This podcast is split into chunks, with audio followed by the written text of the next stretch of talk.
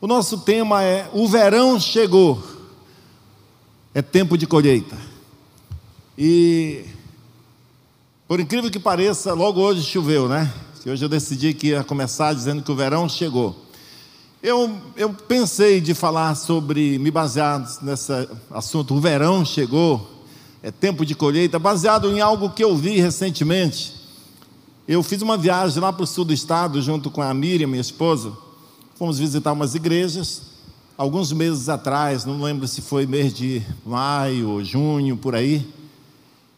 E nós vimos uns campos de plantação de soja, muito bonito, uma coisa espetacular, aquele verde maravilhoso, igual a bandeira do Brasil, aquele verde brasileiro. E uns tons de verde, coisa mais, mais linda que eu já vi. Deu vontade de parar e ficar contemplando aquilo lá. E nós fomos para Rorainópolis, voltamos, e passou mais alguns meses, dois ou três meses, eu acho que no começo, finalzinho de agosto para setembro, por aí, eu passei de novo nessa mesma região, que eu fui de novo lá para o sul do estado, e aqueles campos que antes estavam bem verdes, agora estavam todos aparentemente secos, a folhagem amarelada e um, uma cor assim como se estivesse morta. E se eu não entendesse um pouquinho de agricultura, eu iria pensar que o campo tinha estragado. Eu iria pensar, parece que jogaram veneno, morreu tudo. Mas isso é na visão de qualquer um leigo que não conhecia do, do assunto. Porque com certeza os donos daquele campo, nesse exato momento, estavam numa alegria e num, nos preparativos para a colheita, arrumando suas máquinas, ajustando seus equipamentos para não perder nenhum grão, mobilizando toda a sua fazenda, todo o seu pessoal e preparando-se para trabalhar dobrado, para fazer uma grande colheita, porque afinal de contas o verão chegou, a soja amadureceu e é tempo de colher. E eu imagino que até aqueles que não são crentes devem ter feito algum tipo de oração. Deus, não deixe chover nesses dias. Deus, mantenha esse sol, porque nós queremos fazer uma grande colheita. Deixa eu te falar uma coisa. Nunca na história da moderna, pelo menos, nós vimos um tempo onde parece que os campos estão estragados. Quando nós olhamos com olhar natural para os acontecimentos do mundo, nós chegamos a pensar que tudo está se perdendo. Hoje em dia a verdade tem sido, parece, só parece, sufocada pela mentira. Os especialistas dizem que os sites de fake news são muito mais visitados do que aqueles sites que falam verdades. Que a mentira se alastrou. Sabe, se a gente olhar com olhar humano para o mundo, a gente começa a pensar que está perdido, que não adianta ser crente, que não adianta pregar o Evangelho porque a corrupção aumentou, parece que a, que a, a violência aumentou, a mentira aumentou, a falta de confiança nas pessoas. Então, tudo isso faz a gente pensar: quem olha com olhar igual eu, igual um leigo de agricultura olhou para aquele campo, pensou que estava estragado, nós podemos olhar com essa ótica humana e achar que tudo está perdido. Mas deixa eu te falar: quanto mais as trevas são densas, Quanto mais densas forem as trevas, mais a luz brilhará. Quanto mais parecer que está se acabando, parecer que está tudo indo de, é, de mal a pior, mais a igreja tem condições de brilhar. E é sobre isso que eu quero falar hoje: o papel da igreja nesse momento da história, um maravilhoso papel de entrar na escuridão, levando a luz do Evangelho e resgatando as multidões, fazendo uma grande colheita para Deus. Um dia Jesus olhou para as multidões e falou para os seus discípulos: Vocês dizem que ainda faltam quatro meses para a colheita, mas eu lhe digo: levantem os olhos e vejam que os campos já estão maduros para a colheita. É hora da gente pensar dessa forma sobre colheita. E eu estava lendo um livro que foi escrito pelo pastor Melvin Eduardo, pai do pastor Eibe. Na verdade, ele, antes de morrer, deixou seus escritos, e depois da sua morte, os filhos deles reuniram tudo e fizeram publicaram livros. E um dos livros dele, intitulado Missões, ele fala o seguinte: Acreditamos que há apenas um propósito na igreja, e que esse propósito é o objetivo mundial do Evangelho. pois é através da igreja que o corpo de Cristo se desenvolve e multiplica, fazendo discípulos, treinando todos a participarem deste objetivo mundial de Deus, que é a grande comissão. Existe um papel na igreja. A igreja, a igreja existe por uma razão: para fazer o trabalho da grande colheita, para levar o evangelho até os confins da terra. Esse é um papel da igreja. Então nós precisamos ter um olhar baseado naquilo, na mente de Deus. Podemos, temos que olhar para esse mundo, nós temos que olhar para aqueles campos de soja maduros como o agricultor olha, e quando ele vê quanto mais se aproxima o tempo da colheita, mais ele se alegra, porque ele vai ver os grãos chegarem, vai ver o resultado do seu trabalho acontecer. Assim também, quando nós vemos que o mundo parece estar indo de mal a pior, é hora da igreja aproveitar essa oportunidade e levar uma mensagem de salvação, uma mensagem de esperança para as pessoas.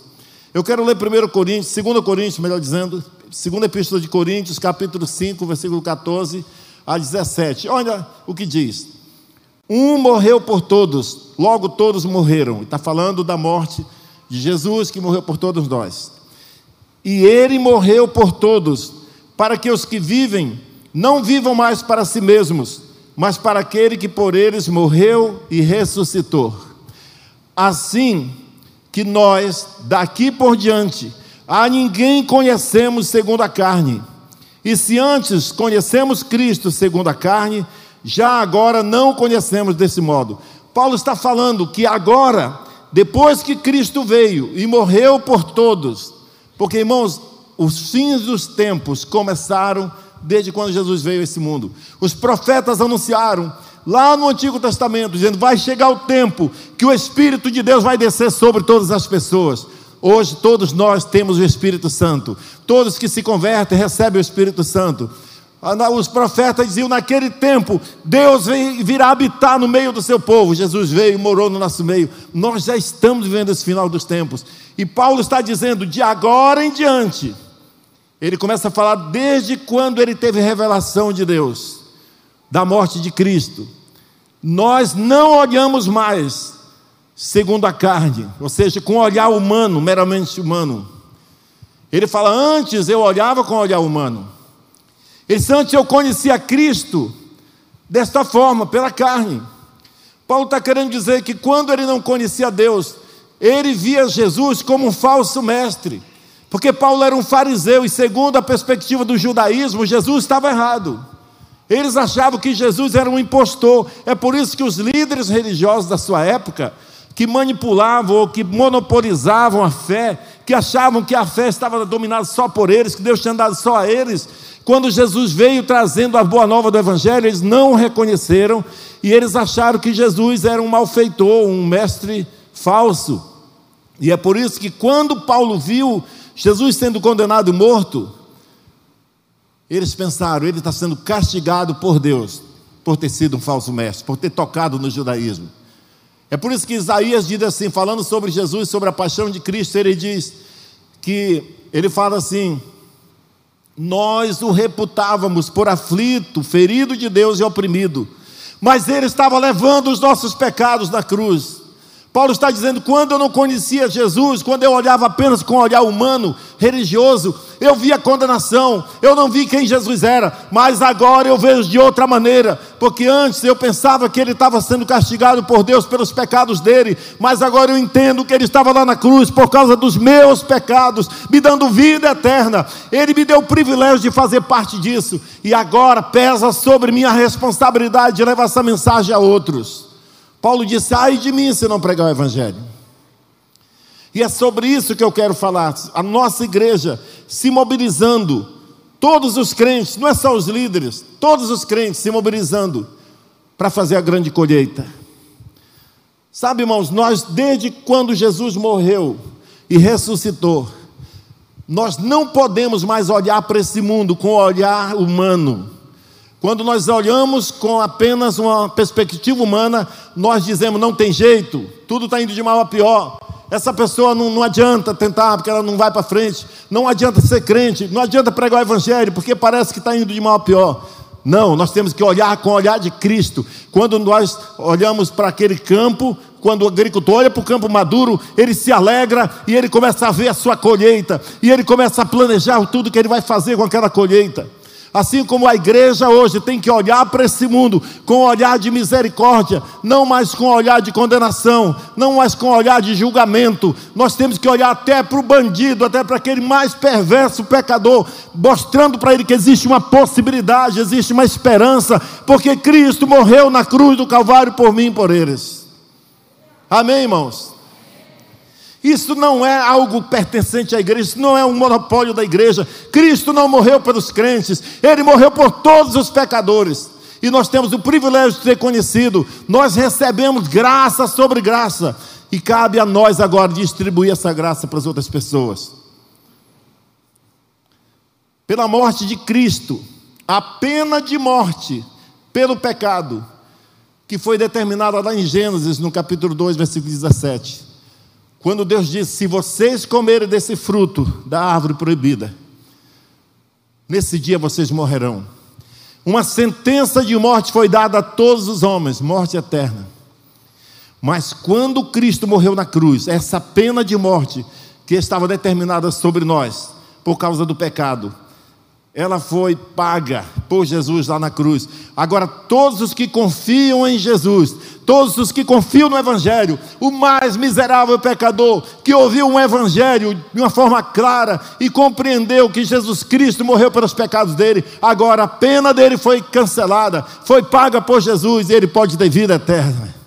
Então, de posse desse entendimento, nós temos que ter a disposição de agora sair e evangelizar as pessoas que ainda não conhecem Jesus. Agora Deus considera encerrada a antiga vida deles, aquela vida antiga de, de uma natureza pecaminosa, Deus considera encerrada e libertando-os assim de quaisquer alegações penais futuras. A morte de Cristo não nos libertou só naquele dia que nós entregamos a vida para Jesus, só para os primeiros cristãos, mas até para o futuro, qualquer determinação de pena que vier sobre nós, nós não podemos aceitar. A Bíblia diz que nós fomos pagos, nossa morte foi paga por Cristo na cruz, não há mais nenhuma condenação para aqueles que estão em Cristo Jesus. Em Romano diz: quem tentará acusação contra os eleitos de Deus? É Deus quem justifica. Você sabia que uma das maiores causas de desvio da fé, pessoas saírem da igreja, é por causa de condenação, porque elas cometeram um delito e elas não souberam lidar com isso, elas não tinham tanta revelação de que elas são em Deus, elas não buscaram ajuda ou não receberam ajuda, e elas começaram a ser acusadas pelo diabo, dizendo: está vendo, não tem jeito para ti, não dá certo para você, e elas saíram da igreja por condenação. Mas a Bíblia diz que não há mais condenação para aqueles que estão em Cristo. Não importa Quantas vezes você tiver que voltar para Deus pedindo perdão, quando Deus fez uma aliança conosco, morrendo na cruz do Calvário pelos nossos pecados, Ele estava garantindo vida eterna, e Ele disse: Aquele que vem a mim, de maneira nenhuma lançarei fora. E essa mensagem é para nós levarmos para o mundo, é para nós levarmos para as pessoas lá fora. Como consequência da morte de Cristo, o poder do pecado na vida das pessoas que confiam nele também foi quebrada.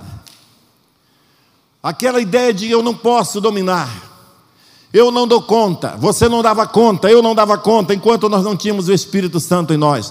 Mas agora que nós temos o Espírito Santo habitando em nós, nós podemos dar conta. A Bíblia diz que o Espírito Santo, ele nos auxilia nas nossas fraquezas. Amém? Essa é uma mensagem que deve fortalecer a nossa fé e, e avivar em nós essa disposição de querer levar essa mensagem para as outras pessoas. A cruz de Cristo, portanto, liberta o crente para um novo modo de vida.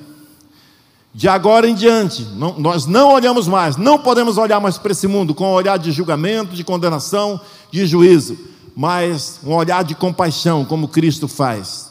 Porque desde a morte de Cristo na cruz, agora há esperança para o mundo todo. Nós podemos sim levar esse evangelho da salvação. Nós podemos olhar para as pessoas e dizer: existe salvação para você. Nós não podemos ter medo e nem dúvida de dizer para qualquer pessoa, seja ela quem for, Deus quer te salvar. Deus quer te salvar. Sabe, irmãos, é compreensível a gente ver pessoas que negam a fé, que negam Jesus, que rejeitam o Evangelho, porque elas não sabem que estão perdendo. Muitas delas não, não têm clareza, não têm entendimento desse Evangelho que fala que Cristo pagou pelos nossos pecados, Muitas delas ainda estão presas na sua culpa, elas pensam como seres humanos, elas não sabem que Jesus pagou o preço do pecado, que foi feita justiça em favor delas. Então cabe a nós agora nos levantarmos. Estou pregando esse evangelho para mim também, para todos nós, que devemos tomar posição diante de Deus e diante das pessoas e levar esse evangelho, fazer a colheita de Deus. Nós fomos chamados por Deus para esse ministério. A igreja de Deus tem um único objetivo na terra: conquistar almas para Jesus. O que deve nortear a nossa vida deve ser os campos que estão abertos aí, à espera de pessoas para fazer a colheita. Em Mateus capítulo 28, versículo 19, a Bíblia diz: Ide fazer discípulos. Em Marcos, no capítulo 16, versículo 15, ele diz: Vão pelo, pelo mundo todo e pregue o evangelho a toda criatura. Foi esse o motivo pelo qual Deus enviou seu filho unigênito. Ele não enviou seu filho para vir para as igrejas e dar para nós um presente para a gente ficar usufruindo somente entre nós como egoístas. Jesus enviou seu, Deus enviou seu filho para salvar a humanidade. Jesus desceu da sua glória, ele era Deus, sempre foi Deus, e ele desceu, se tornou como ser humano para se identificar com a gente. Nós precisamos também sair das quatro paredes e começar a se identificar com as pessoas, levar o amor de Deus para elas, falar que Deus as ama, que existe salvação, que existe esperança para todas elas. Porque, por incrível que pareça, ainda tem muita gente à nossa volta que não sabe que elas podem ser salvas hoje pelo Evangelho da Graça. Foi por esse objetivo que todo o poder no céu e na terra foi dado a Jesus. Ele disse: Todo o poder me foi dado no céu e na terra, portanto vão. Ele deu esse poder para os seus discípulos, os seus discípulos deram para os discípulos deles, e chegou até nós, e nós passamos para vocês, e vocês passam para os próximos, e nós vamos seguir até Jesus voltar. Nós vamos estar sendo comissionados por Deus para levar esse evangelho até os confins da terra. É por esse objetivo que a sua presença divina é garantida ele disse: Eu estarei sempre com vocês até o fim dos tempos. Mateus 28, 20. Irmãos, eu lhe digo uma coisa. A igreja que entender esse propósito, que ela existe para levar salvação para a cidade onde ela está. Porque só existe uma igreja de Deus numa cidade. As denominações são organizações que foram feitas para facilitar o trabalho. Mas a igreja de Deus é composta por todos aqueles que já entregaram suas vidas para Jesus. Assim como a nossa igreja, que tem várias células, setores, área, distrito, rede, apenas para organizar, mas nós somos apenas uma igreja. Todo o povo de Deus nessa cidade faz parte da mesma igreja, a igreja de Cristo. Portanto, nós deveríamos nos unir em graça, em favor, em alegria e avançar até nós vermos toda essa cidade sendo alcançada para Jesus. E nós estamos nesse momento sendo convocados por Deus para testemunhar até os confins da terra.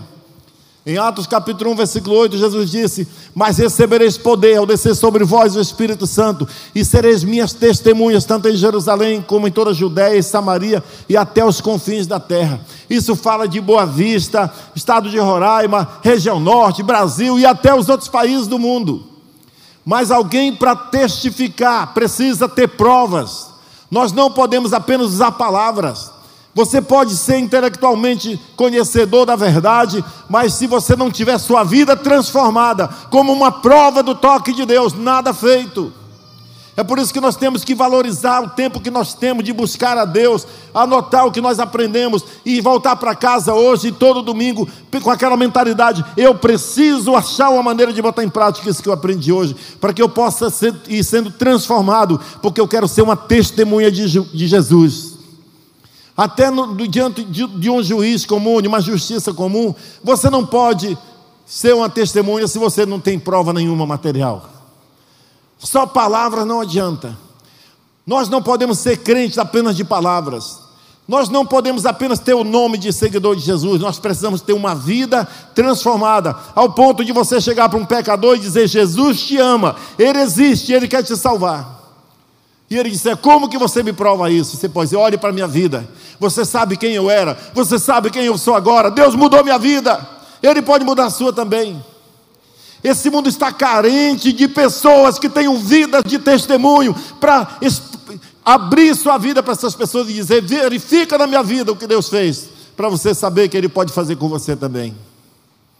É tempo de colheita, o verão chegou, nós não podemos perder tempo, nós não podemos perder tempo.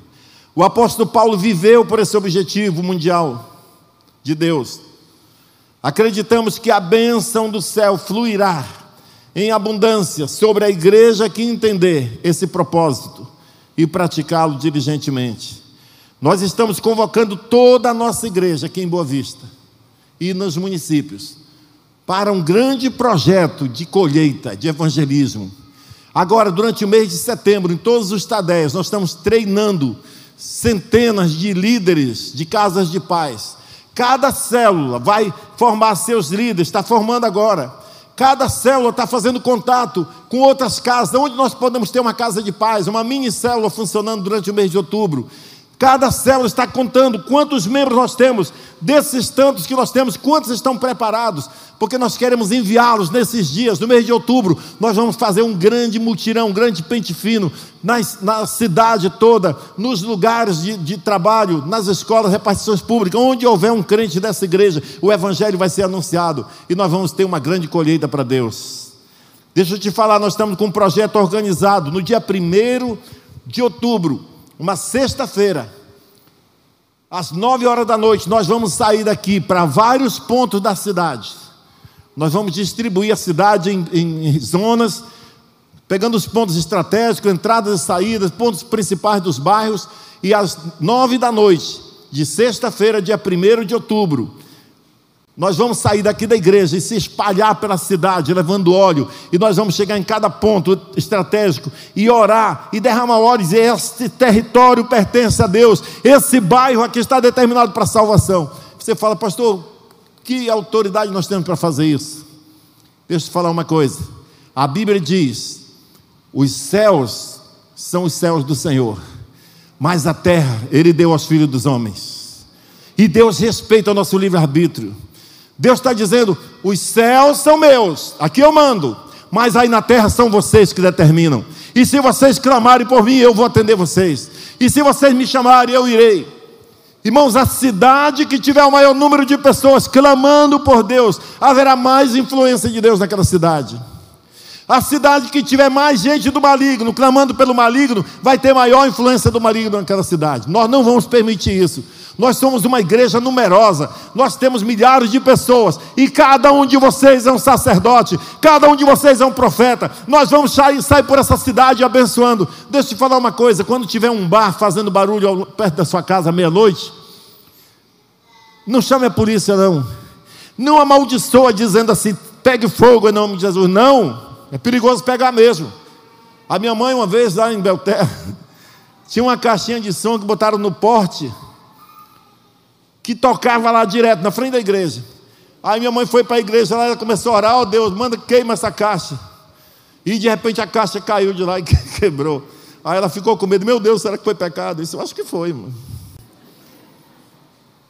Nós temos que orar dizendo: Deus converte essas pessoas, Deus muda o coração delas, Deus transforma esse bar num ponto de encontro do, do Evangelho, Transforma esse bar num ponto de oração. Começa a profetizar: a terra pertence aos homens. Deus entregou e Ele respeita aquilo que Ele faz. Ele disse: os céus são do Senhor, mas a terra eu entreguei aos filhos dos homens.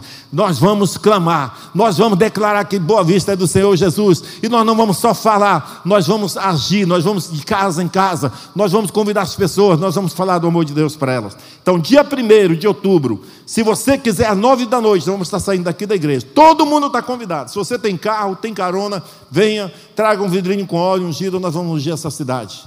Nós vamos declarar que quem manda nela é o Senhor.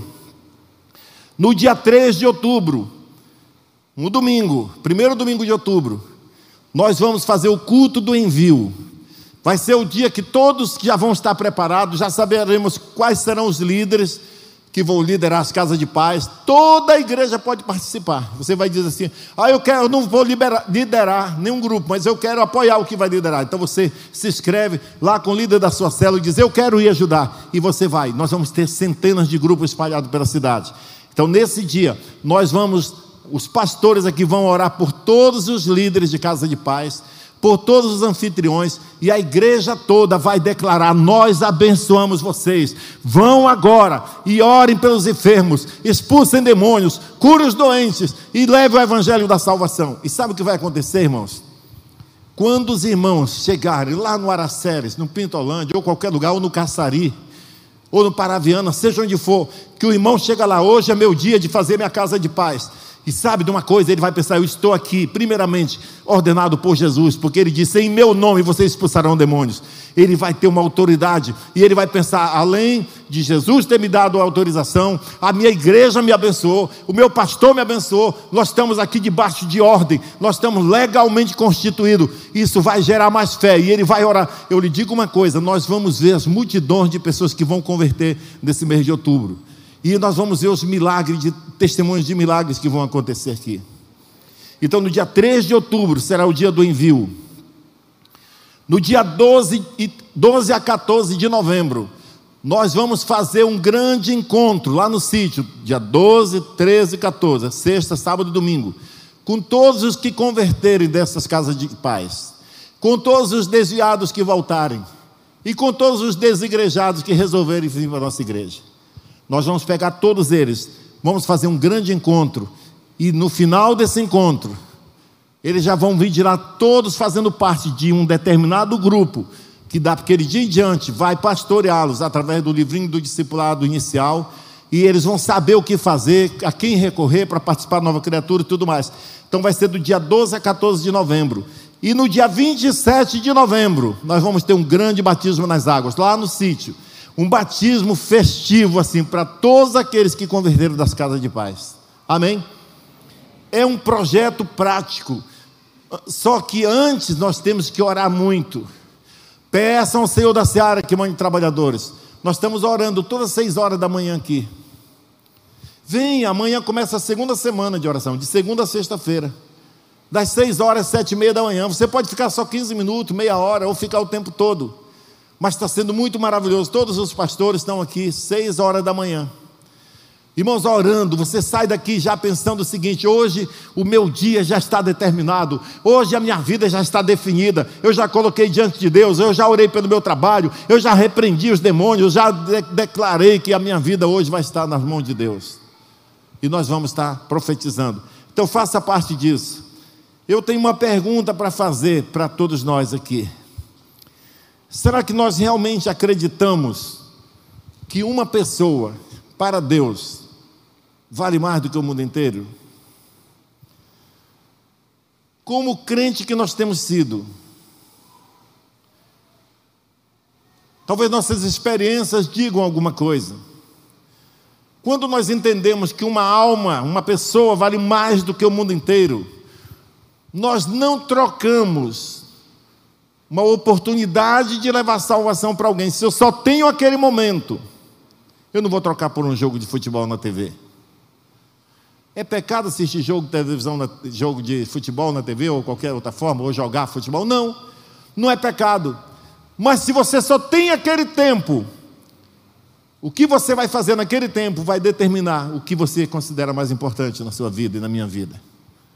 Nós nós, todos nós que estamos nesse auditório, temos negligenciado, inclusive eu, temos negligenciado nessa área de dizer, de valorizar aquilo que Deus fez por nós. Ele disse: de graça recebei, de graça dai.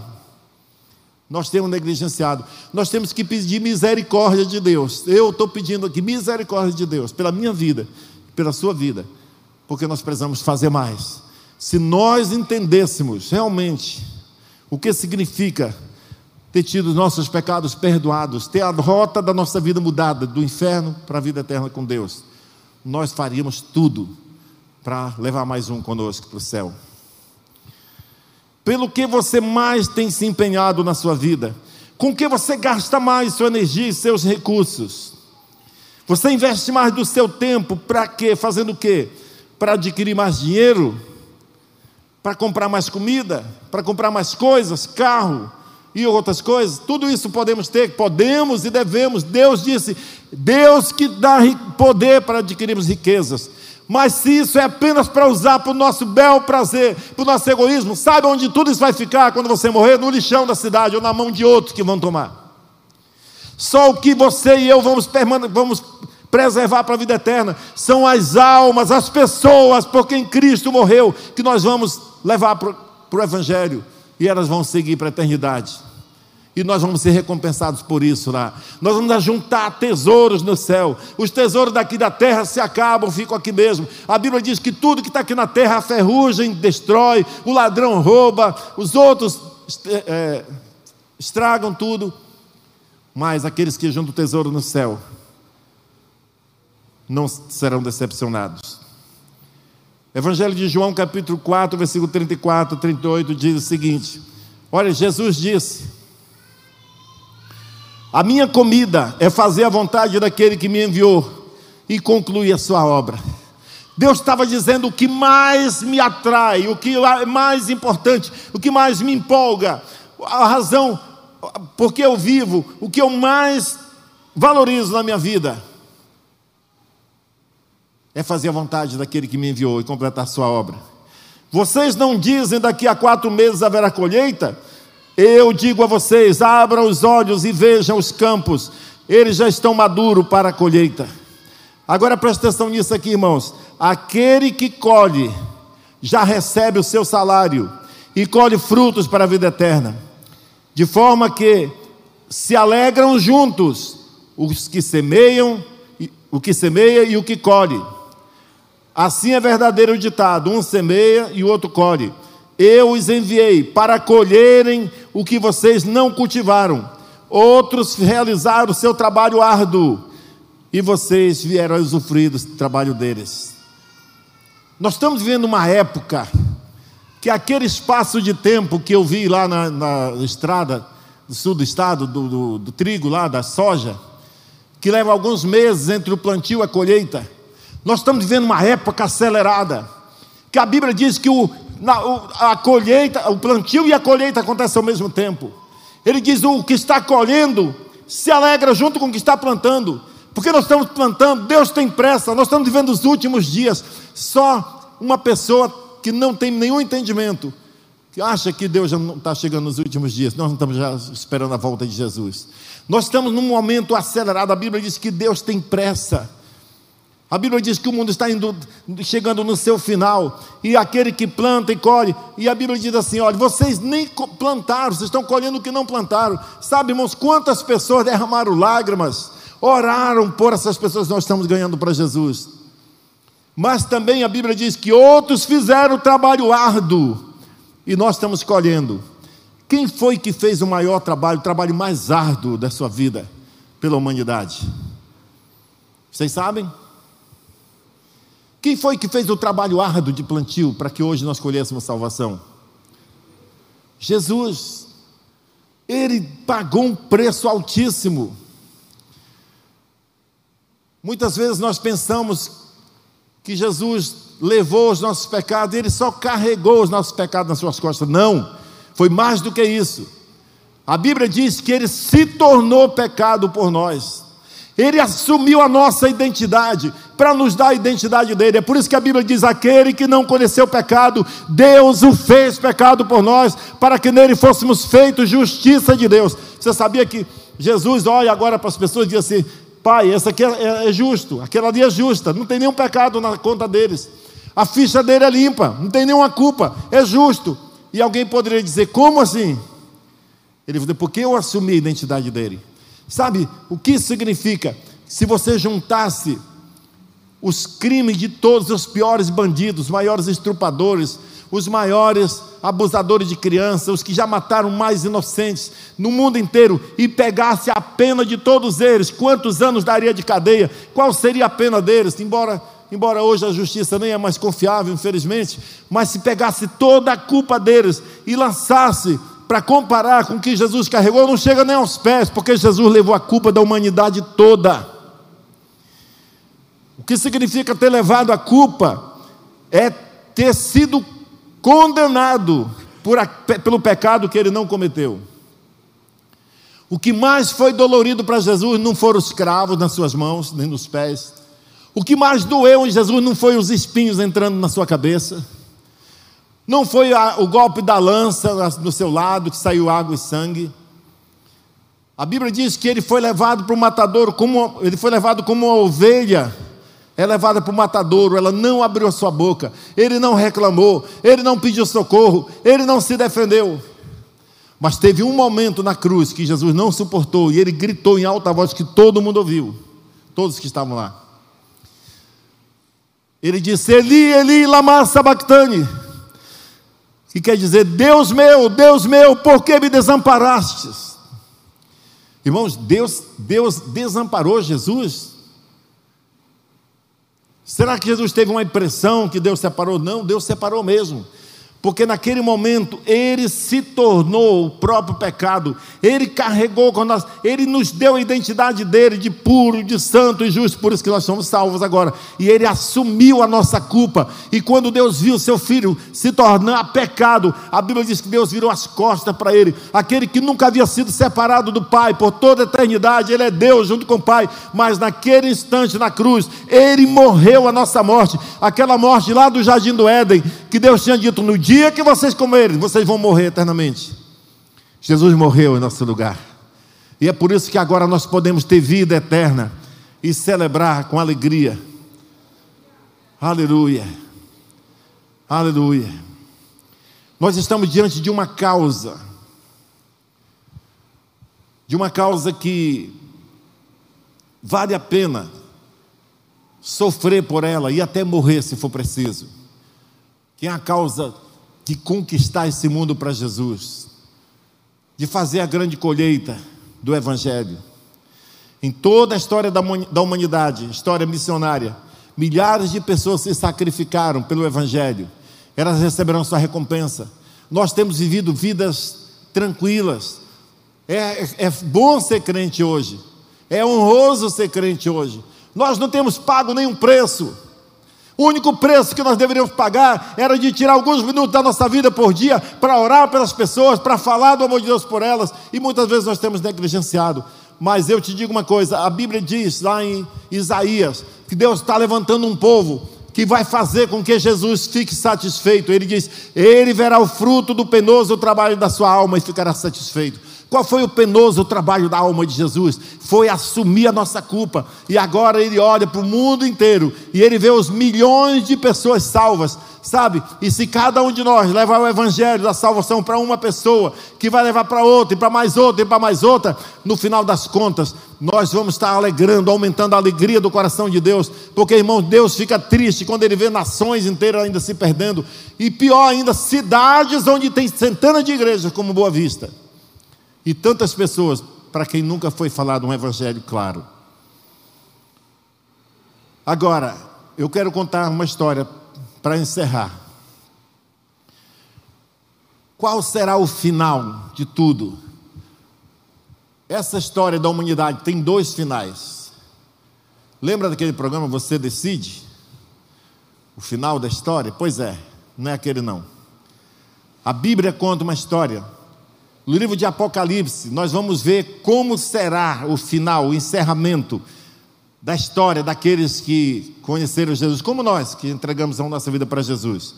Em Apocalipse, no capítulo 7, versículo 9 em diante, João teve uma visão, ele eu imagino que João andou pelos corredores do céu, porque a Bíblia diz que ele viu o trono, ele viu o rio da água da vida, ele viu uma árvore, ele viu várias coisas, e ele viu também outra coisa muito importante. Olha o que ele diz aqui: Depois destas coisas, vi e eis grande multidão, que ninguém podia contar, de todas as nações, tribos, povos, línguas, em pé diante do trono e diante do cordeiro, vestidos de vestes brancas, com ramos de palmeira nas mãos e clamavam em alta em forte voz, dizendo: Ao nosso Deus que está sentado no trono e ao Cordeiro, pertence a salvação.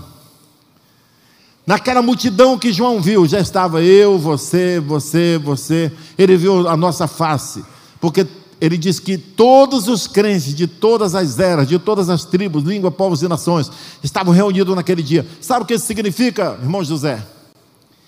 É que agora mesmo, isso já é realidade no céu. Você e eu já estamos assentados nos lugares celestiais em Cristo Jesus. Para Deus não existe tempo, espaço e tempo. Deus é eterno e tudo que vai acontecer, toda a história já para Deus já aconteceu. Nós já fomos vistos lá no Apocalipse. Ele disse que essa grande multidão que ninguém podia contar de todas as nações, povo, tribo, língua e nação, diziam: "Ao nosso Deus que está sentado no trono e ao Cordeiro pertence a salvação". Sabe o que significa? Ele estava dizendo: a nossa essa salvação que eu tenho, eu não merecia. É uma expressão de gratidão. Pertence a Jesus, foi ele que pagou o preço. Eu sou eternamente grato, eu não merecia.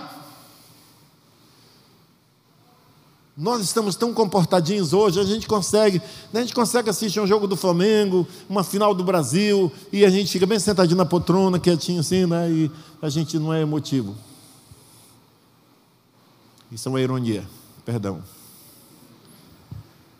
No versículo 10 diz: Eles clamavam com forte voz, dizendo, é o versículo 11 agora Todos os anjos estavam em pé, rodeando o trono.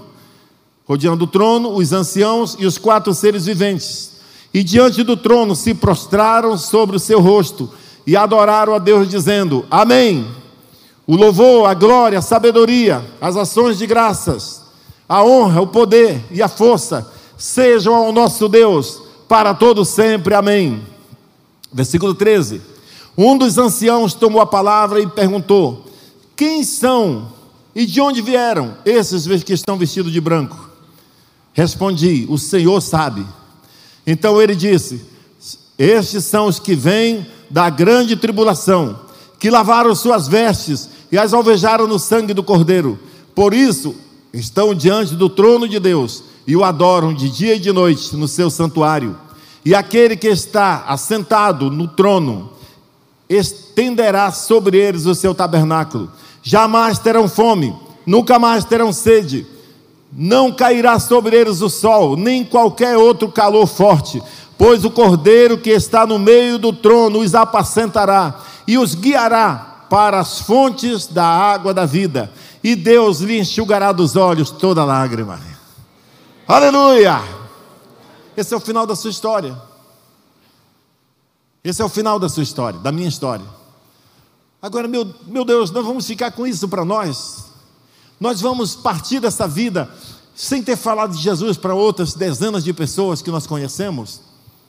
Deixa eu contar um outro final dessa história, que está num outro capítulo do mesmo livro, escrito pelo mesmo João, o que escreveu esse texto que eu acabei de ler escreveu esse outro texto do mesmo livro, que fala também de trono, fala de alguém sentado no trono, fala de pessoas. Olha o que ele diz: qual será o final daqueles que não ouvirem o Evangelho, que recusarem o Evangelho, que não aceitarem Jesus como Senhor da sua vida.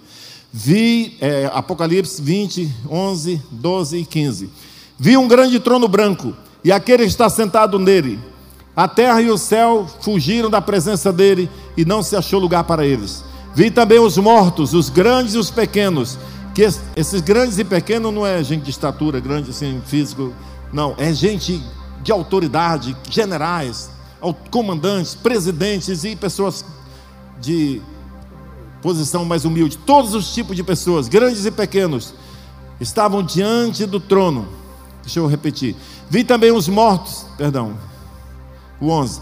Vi um grande trono branco e aquele que está sentado nele a terra e o céu fugiram da presença dele, não se achou lugar para eles. Vi também os mortos, os grandes e os pequenos, que estavam em pé diante do trono. Então foram abertos livros. Ainda outro livro, o livro da vida, foi aberto. E os mortos foram julgados segundo as suas obras, conforme o que estava escrito nos livros. E se alguém não foi achado inscrito no livro da vida, esse tal foi lançado no lago do fogo.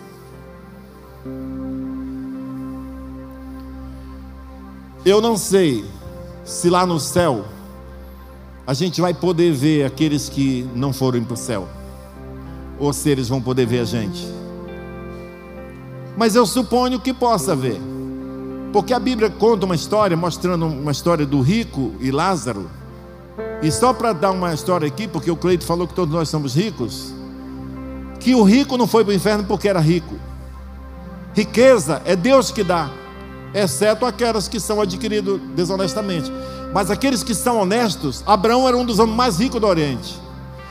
Os homens de Deus eram ricos, porque eles agradavam a Deus e Deus dava para eles.